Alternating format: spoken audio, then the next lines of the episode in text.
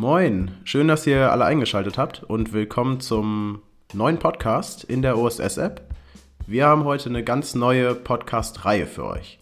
Und zwar die mit dem Titel Wie denken Schiedsrichter und warum? Und da wollen wir einfach mal den Job von uns Schiedsrichtern aus sportpsychologischer Sicht betrachten. Und da ich da als euer Host relativ wenig Expertise drin habe, haben wir uns einen Experten dabei äh, dazu geholt. Und zwar Dr. Hilko Pausen aus Braunschweig. Äh, er ist Schiedsrichter und äh, Psychologe mit der Zusatzqualifikation Sportpsychologie. Selber pfeift er Landesliga und ist zusätzlich noch Ausschussmitglied im Bezirk Braunschweig in Niedersachsen. Er hat Psychologie studiert in Köln und seine Promotion in Braunschweig gemacht. Ähm, jetzt ist er ähm, noch in der Forschung tätig und im Rahmen seiner aktuellen äh, psychologischen Forschung hat er ein Konzept entwickelt, das einfach weniger Stresskonzept. Und neben der Forschung berät er auch noch Unternehmen im Stressmanagement und bringt seine Expertise zusätzlich in die Arbeit von Fußballverbänden zum Beispiel ein. Und genau da habe ich ihn kennengelernt. Da waren wir beide bei der Lehrwartetagung des NFV als Vortragender eingeladen und dort hat er einen sehr spannenden Vortrag zum Thema Lehrwart als Personalentwickler, Schiedsrichter gewinnen, binden und entwickeln gehalten. Wir freuen uns, dass er heute hier ist und ja, schön, dass du die Zeit genommen hast. Moin Hilko. Ja, vielen Dank für die Einladung. Ich freue mich auch, dass ich hier bin. Wir haben jetzt fünf Teile für euch. Einmal Psychologie der Schiedsrichterentscheidungen, Teil 2 Stress bei Schiedsrichtern, Teil 3 Motivation, Spaß beim Pfeifen, Teil 4 die Gewinnung und Erhaltung von Schiedsrichtern und im fünften und letzten Teil wollen wir einmal auf eure Zuhörerfragen eingehen. Bis gleich.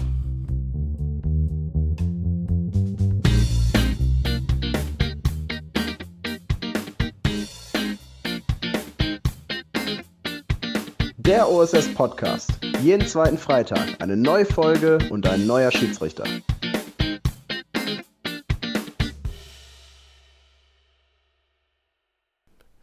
So, willkommen zum vierten Teil. Es geht um die Gewinnung und die Erhaltung von Schiedsrichtern. Und man bekommt ja überall eigentlich mit, ob es Schiedsrichterzeitung ist, ob es sonstige Presse ist, ähm, dass die Schiedsrichterzahlen sinken. Und die Schiedsrichtergewinnung ist dabei ein super zentrales Thema, wie wir es schaffen können, dass wir nicht immer weniger Schiedsrichter werden und auch weiterhin alle Spiele besetzen können. Ein äh, paar Zahlen dazu. Wir hatten äh, vor zwei Jahren noch 59.500 Schiedsrichter.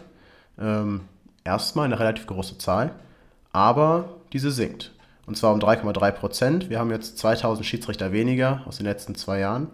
Ähm, und was auch für uns als äh, Online-Schiedsrichterschule besonders wichtig ist, ist die Zahl der ausgebildeten Schiedsrichter. Und da erkennt man, dass die Zahl der Schiedsrichter, die wir jährlich ausbilden, nicht nur um 3,3% sinkt in den letzten zwei Jahren, sondern um 20%. Von 8.100 auf 6.500. Und deswegen möchten wir uns heute äh, mit Hilko unterhalten darüber, was wichtig ist für die Gewinnung von Schiedsrichtern und was auch wichtig ist dann, um die Schiedsrichter zu erhalten, die man ausbildet. Und Ganz einfache Frage. Was ist daran so schwierig? Mhm. Ja, äh, das Ganze ist, glaube ich, äh, daher äh, schwierig, weil ähm, das Schiedsrichter-Hobby natürlich auch nicht etwas ist, was jedermann anspricht. Ne? Also, und ich glaube, das muss man immer wieder berücksichtigen, dass es immer viel mehr Leute geben wird und das ist auch gut so, die Fußball spielen. Äh, das ist äh, grundsätzlich einfacher als Schiedsrichter. Da stehe ich natürlich schon äh, grundsätzlich erstmal im, Mittelpunkt oder zumindest die Gefahr sehr, sehr groß. Man muss mich dann auch entsprechend behaupten. Das ist natürlich nichts, was jeden sofort anspricht und was auch jeder sofort kann. Also das ist so etwas, was glaube ich da auch entsprechend immer wieder zu berücksichtigen ist. Ne?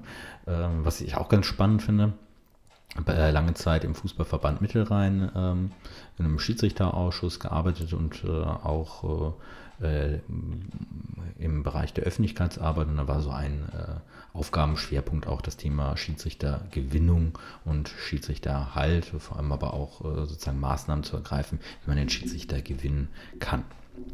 Und ähm, äh, da hatten wir dann einmal in einem ähm, Jahr locker 30 Anwärter, die sich zu einer Prüfung angemeldet haben. Wir hatten schon gefragt, ob wir jetzt einen Anmeldestopp machen müssten. Wir mussten mal gucken, ob der Raum überhaupt äh, reicht, äh, weil das einfach äh, viel, viel größer war als äh, unsere gewöhnlichen Zahlen. Ein halbes Jahr später ähm, sah es dann so aus, dass wir so wenig hatten, dass wir den äh, Lehrgang absagen mussten. Also auch da gibt es entsprechend ähm, ja, eine Dynamik drin und äh, das ist sch äh, schwierig vorhersehbar, äh, wann denn jetzt äh, die Leute kommen. Ne? Haben verschiedene Maßnahmen ausgedacht und äh, Vereine angeschrieben und häufig hatten immer die einzelnen Maßnahmen nur wenige Schiedsrichter gebracht. Ja?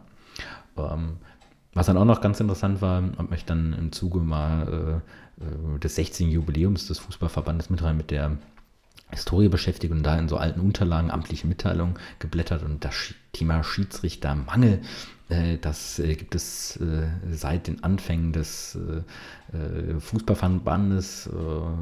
Das fing dann 46 an, zog sich dann wie ein roter Faden einfach durch die Geschichte des Verbandes. Das heißt also, eigentlich ist das sozusagen kein aktuelles Thema. Ne? Wenn man dann auch nochmal guckt, also als Wissenschaftler beschäftige ich mich ja dann auch gerne mal mit so Forschungsliteratur bei Funktionieren. Das ist auch ein weltweites Phänomen. Also das heißt, es ist nicht nur so, dass in Deutschland es zu wenig Schiedsrichter gibt und nur im Fußball, sondern es ist in allen Sportarten und weltweit entsprechend so. Ne? Und das ist äh, äh, etwas, äh, was einfach so eine Ausgangsbedingung ist, ein Umfeld, in dem man dann entsprechend agieren muss. Ne? Das sind so ein bisschen so die äh, schwierigen Seiten daran. Gleichzeitig, und das finde ich immer wieder das Interessante, gibt es äh, Schiedsrichter, äh, die ähm, ja schon von vornherein so eine Begeisterungsfähigkeit dafür entwickelt haben. Es gibt immer wieder auch Leute, die sich dann anmelden. Wie kann ich denn als Ausschuss, du hast ja jahrelang auch in Ausschüssen gearbeitet, machst du auch immer noch im Bezirksausschuss, wie kann ich denn Schiedsrichter überhaupt aktiv werben? Mhm. Ja, äh, genau, da gibt es äh, äh, verschiedene Kanäle, die dann da sind. Ne? Also das, äh, was wir häufig dann in Diskussionen hatten, wer ist denn jetzt eigentlich verantwortlich für die Schiedsrichtergewinnung? Ist es nicht satzungsgemäß der Verein, der Schiedsrichter stellen muss? Ne? nur wenn man auf dem Standpunkt ist, dann zeigt auch die Erfahrung, ja, dann kommt nicht viel, weil die Vereine selber auch dann teilweise nicht wissen, wie sprechen sie denn jetzt die Leute an. Und äh, womit wir früher dann angefangen haben, war natürlich sowas wie Flyer, Plakate, wo man dann auch gucken muss, wo hängen die denn jetzt. Ne? Also es ist ja noch lange nicht so, dass man die, wenn man die gestaltet hat, dass die ähm, äh, dann auch direkt verteilt sind, ne? sondern die müssen ja dann auch entsprechend äh, positioniert sein und dann gehen auch viele Leute da vorbei. Ne? Interessanterweise, äh, äh, wenn ich bei einigen Vereinen unterwegs bin, äh, dann sehe ich da immer noch so Plakate von vor fünf, sechs Jahren, was ich ganz witzig finde. So, aber das ist natürlich auch etwas, was ein ähm, äh, Tropfen auf dem heißen Stein ist. Ne? Dann äh, kann man Vereine anschreiben, ja, äh, das ist so etwas. Und was sich neuerdings natürlich zeigt, und äh, das finde ich auch total äh, interessant, ähm, ist das Thema Social Media, ne, dass ich darüber auch Werbung machen kann. Äh, Facebook-Werbung kostet vergleichsweise wenig Geld. Ne, man kriegt schnell große Reichweiten, aber da zeigt sich auch äh, jetzt von einem Lehrgang in äh, Braunschweig für 50.000 Views äh, ähm, kriege ich dann 10.000 äh, Klicks und am Ende sind es ungefähr 10 äh, Anwärter, die beim Lehrgang da sind. Ne? Also auch da ist sozusagen der Streuverlust besonders groß. Ne? Gleichzeitig bietet natürlich so etwas, ne, wenn man dann irgendwie versucht, das zu verstehen oder Facebook natürlich so auch etwas an die Leute ranzukommen, die vielleicht jetzt noch nicht im Verein sind, die auch noch nicht ähm, bereits irgendein Ehrenamt ausführen, äh, die sich für Fußball interessieren, äh, für die äh, vielleicht das Hobby des äh, Schiedsrichters genau das Richtige ist. Vielleicht erreicht man die darüber äh, und äh, kann sie sozusagen dadurch auch ähm, ja, an das Hobby binden oder darauf aufmerksam machen wenn ihr dann da Schiedsrichter werbt, zum Beispiel über Social Media, liegt dann die Priorität einfach darauf, möglichst viele Schiedsrichter zu gewinnen? Oder sagt ihr auch, wir wollen eine bestimmte Art Mensch, bestimmte Art Typ gewinnen äh, für dieses Hobby, der dann auch ja, für die Schiedsrichterei einfach geeignet ist? Mhm. Ja, ähm, ich glaube, auch das ist ja so etwas, ne, äh, wo es immer so unterschiedliche Perspektiven drauf gibt. Äh, ich glaube, jetzt im ersten ähm, äh, Sache ist halt schon so, dass man versucht, erstmal grundsätzlich Schiedsrichter zu äh, gewinnen. Ne? Und äh, äh was, äh, da war ich jetzt weniger in der Umsetzung dann involviert, was Braunschweiger gemacht haben. Wir haben dann auch nochmal geguckt, okay, wir haben verschiedene Zielgruppen, den Jüngeren, den Älteren ne? oder auch Schiedsrichterinnen, die vielleicht unterschiedliche Sachen ansprichten. Und das kann ich natürlich dann bei Facebook vielleicht dann auch nochmal gezielter angehen, als zum Beispiel, wenn ich jetzt irgendwie Plakate drucke. Ja? Äh, da kann man das dann einfach irgendwie einstellen und dann äh, zielgruppengerechter dann äh, entsprechend reingehen. Ne? Im, ich würde tatsächlich dafür plädieren, dass man nochmal guckt, okay, wen wollen wir denn eigentlich gewinnen? Ne? Äh, was äh, zeichnet äh, denn einen guten Schiedsrichter aus und wo versteckt er sich denn? Ne? Aber das ist natürlich etwas, wo wir auch noch herzlich wenig drüber wissen, ne? auch jetzt als Schiedsrichterausschuss, wie jetzt Facebook-Werbung genau funktioniert, ne? was muss ich tun, um da Erfolg zu haben. das bleibt bleibt äh, äh, durchaus das ein oder andere äh, Rätsel, äh, was es dann zur Lösung gilt. Wir wollen tatsächlich äh, auch als Online-Schiedsrichterschule jetzt mit unseren Kreisen, äh, die mit uns gemeinsam die Lehrgänge machen, mit unserer App, auch Instagram-Werbung schalten mhm. und damit Schiedsrichter gewinnen.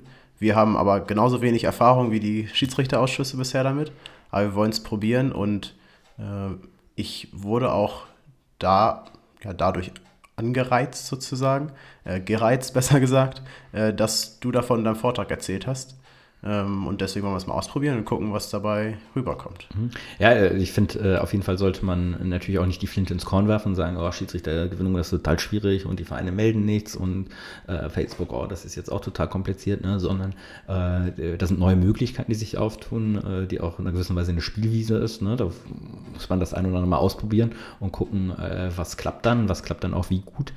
ich glaube, es bieten sich auch dadurch einfach nur neue Möglichkeiten, die man vorher gar nicht hatte. Ne? Und äh, zum Beispiel ist es jetzt bei mir so, äh, ich kenne Facebook, Instagram nutze ich jetzt zum Beispiel weniger. Ne? Also auch da geben wir immer wieder neue Sachen, äh, äh wo dann auch junge Menschen äh, drauf vielleicht anspringen. Das sollte man ausprobieren. Ne? Das Interessante finde ich einfach nochmal bei diesen ganzen digitalen Prozessen oder auch jetzt bei euch mit der Online-Schiedsrichterschule ist, äh, dass ich auch nochmal Prozesse viel besser integrieren kann.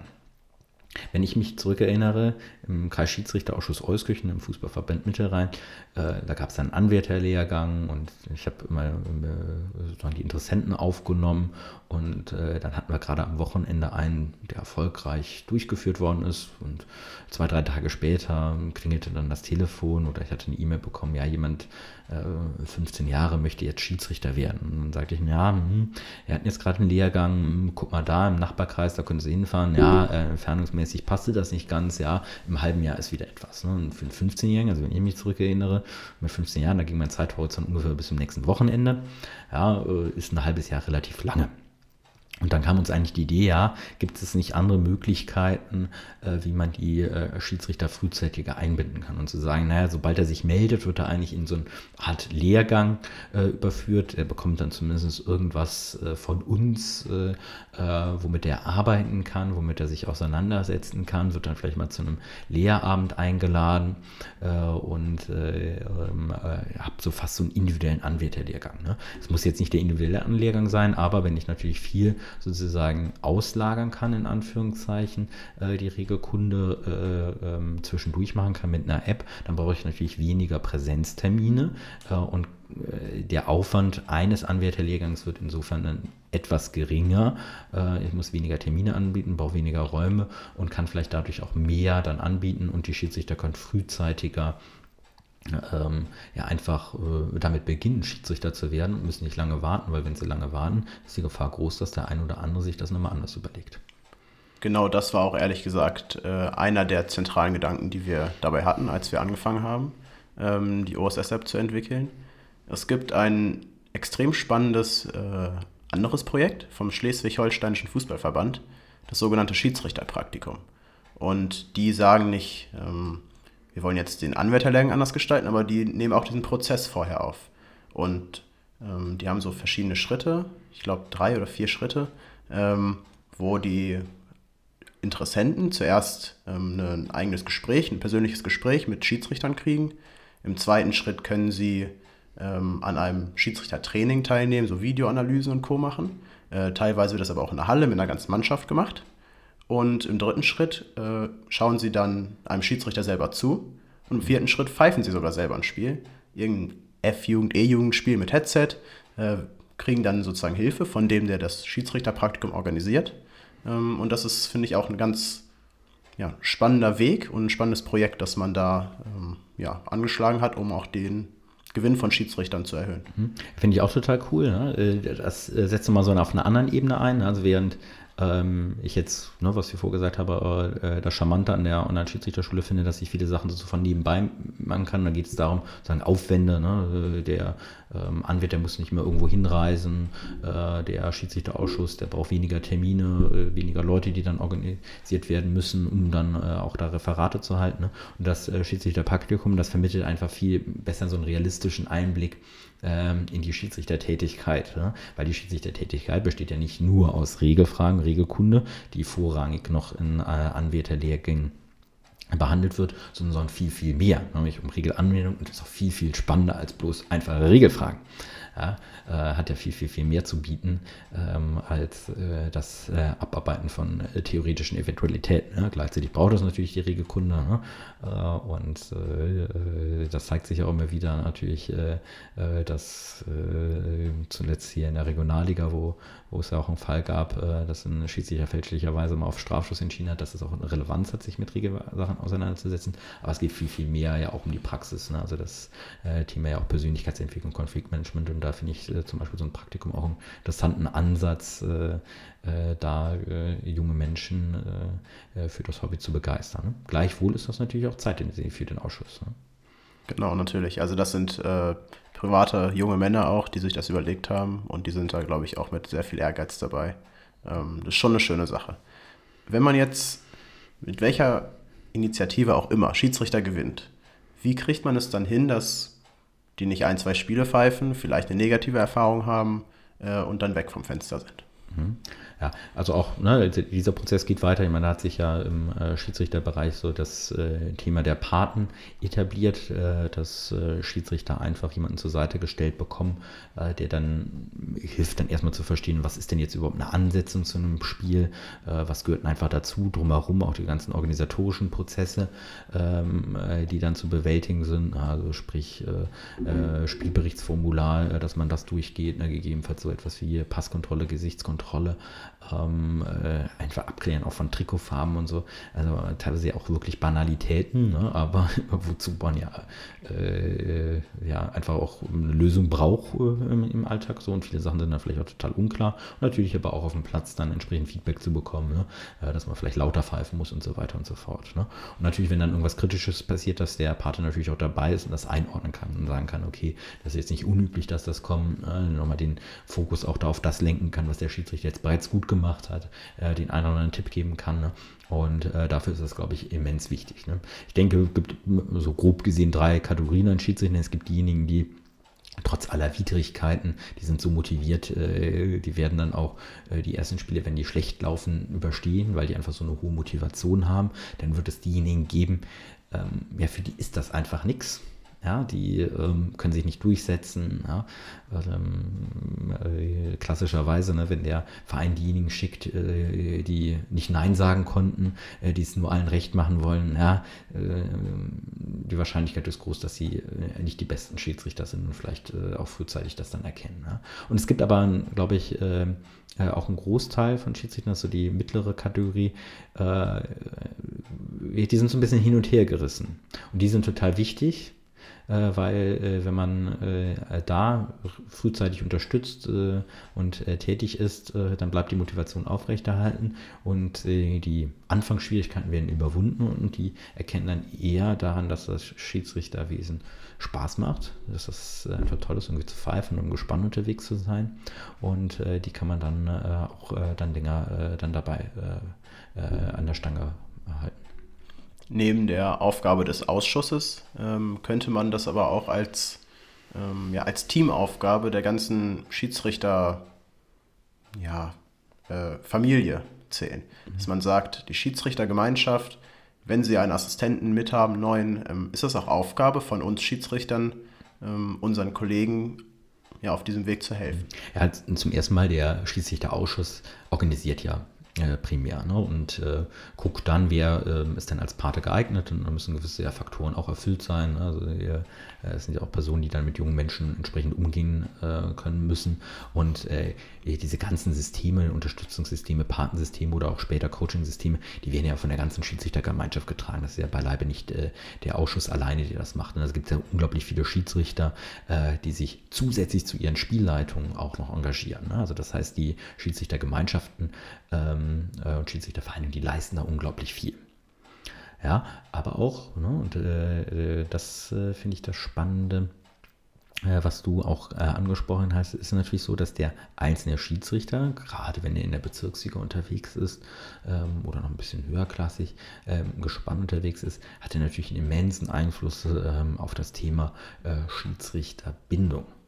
Ja, weil ähm, klassischerweise äh, sind so Gemeinschaftserfahrungen im Gespann äh, das, was äh, viele Jungschiedsrichter schätzen. Da sind sie nicht alleine unterwegs, da können sie gemeinsam Erfahrungen machen, die können sich noch was abschauen. Ne? Man kann mit den Schiedsrichtern das Gespräch suchen und einfach dafür ja, auch Sorge tragen, dass die jungen Menschen sich dann im Schiedsrichterwesen auch wohlfühlen. Ne?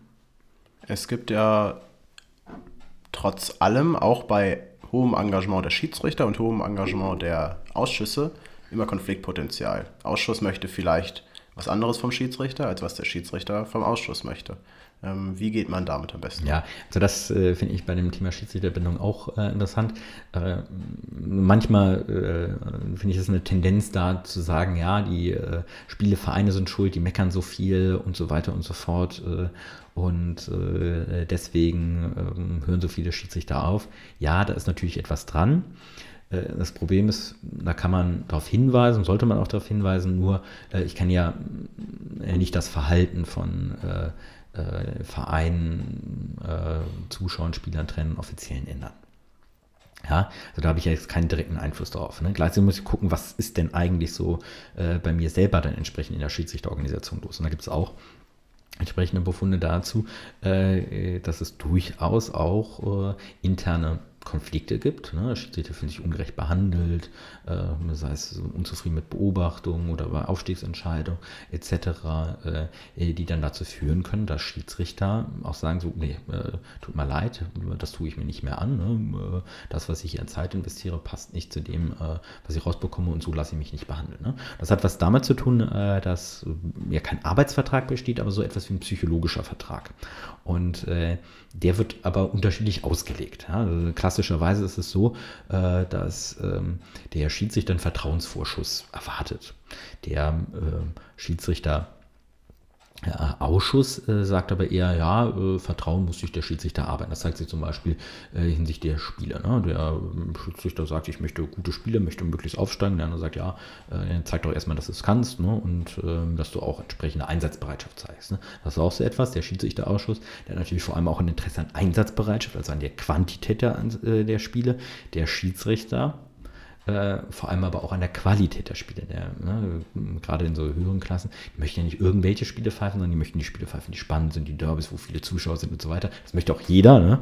äh, von daher kann es auch nicht jeder bekommen, äh, sowas, ne? aber das ist sozusagen so entsprechend äh, ein Anspruch, der da ist. Ne? Dann ist es natürlich auch so, der einzelne Schiedsrichter möchte gefördert werden, möchte entwickelt werden, möchte ein breites Angebot bekommen vom Schiedsrichterausschuss, aus dem er dann auswählt. Und der Schiedsrichterausschuss denkt sich, okay, wenn wir jetzt die Zeit machen, dann sollen die Schiedsrichter Schiedsrichter das auch entsprechend annehmen. Ne? Und häufig zeigt sich ja dann so, okay, äh, gewisse Sachen werden gut angenommen, ne? bei gewissen Sachen ist aber auch noch Luft nach oben und nicht alles wird angenommen, ne? es wird viel Zeit investiert ne? und äh, nicht alles äh, äh wird äh, dankbar dann auch angenommen. Ne? Und ähm, das sind einfach so Konfliktpotenziale, äh, die einfach entsprechend da sind. Ja? Ähm, es geht dann weiter auch äh, zu dem Thema sozusagen, was so Informationen betrifft. Ne? Der Schiedsrichterausschuss hat dann eher so die Einstellung, okay, der Schiedsrichter, äh, der muss sich informieren ne? und proaktiv auch kommunizieren, ne? äh, während der Schiedsrichter sagt, ja, äh, am besten bekomme ich doch die entsprechenden Informationen, äh, die dann da sind. Ne? Zeigt sich dann häufig daran, dass äh, dann Schiedsrichter, der ruft dann auch mal spontan bei dem Lehrwart an und will dann irgendwie Spesensätze wissen. Ne? Der ist genervt, als der Hundertste ist, der anruft ne? in dem letzten Jahr so gefühlt. Ja? Und äh, da ist ganz, ganz, ganz viel äh, auch Spannungspotenzial da. Ähm, und äh, da bedarf es dann entsprechend auch ein Eingehen auf die Bedürfnisse der Schiedsrichter, natürlich immer in einem realistischen Ausmaß, weil der Schiedsrichterausschuss kann es ja nicht allen recht machen, zumal die auch ehrenamtlich tätig sind. Ne? Sozusagen so, das äh, ist so etwas und ähm, die Gefahr ist groß, dass sich da so auch so eine Kommunikationsdynamik äh, entfaltet, wo dann kein Miteinander mehr ist, sondern ein entsprechendes Gegeneinander. Ne? Und äh, ähm, ja, das ist natürlich schade, weil wenn es zu wenig Schiedsrichter gibt, dann sollte man gucken, okay, kann man da nicht auch das ein oder andere noch auffangen. Wie würdest, oder besser gesagt, was würdest du als Psychologe ähm, jetzt diesen beiden Parteien, äh, auch für die Praxis mitgeben, um diese Kommunikation besser zu gestalten? Mhm. Ja, also äh, zum einen ist es erstmal so ein Bewusstsein über diese unterschiedlichen Ausgangslagen, die äh, da sind. Dann brauche ich so etwas wie eine Perspektivübernahme, die äh, da ist. Ne? Das ist, glaube ich, äh, immens wichtig. Ne? Das heißt, der Schiedsrichter muss verstehen, okay, wenn der, der, der, Schiedsrichter jetzt diese Frage stellt, das macht er jetzt nicht äh, aus böser Absicht oder sowas. Ne? Und selbst wenn es unglaublich anstrengend ist, weil es wirklich nicht der Erste ist, der diese dumme Frage stellt, muss man dann entsprechend geduldig damit auch umgehen. Ja? Und dann eher zu überlegen, okay, wie schaffe ich es denn durch äh, gewisse Maßnahmen auch der Kommunikation, äh, dem entgegenzuwirken. Ne? Äh, der Schiedsrichter wiederum, äh, der muss dann auch verstehen, sozusagen, okay, warum äh, sind denn gewisse Sachen vielleicht auch ein bisschen komplizierter. Ne? Wir haben das jetzt letztens im Bezirk, das haben wir auch nochmal kommuniziert, wie kompliziert und das war mir vorher auch gar nicht so klar, äh, denn das ganze Ansetzungssystem ist. Ne? Was ist denn da alles zu berücksichtigen? Äh, und äh, dass es häufig äh, gar nicht mehr so viel Spielraum gibt äh, und äh, dass dann vielleicht auch klar ist, warum jetzt ein Schiedsrichter vielleicht zwei, dreimal hintereinander nicht die erstklassigen Spiele bekommt. Ja?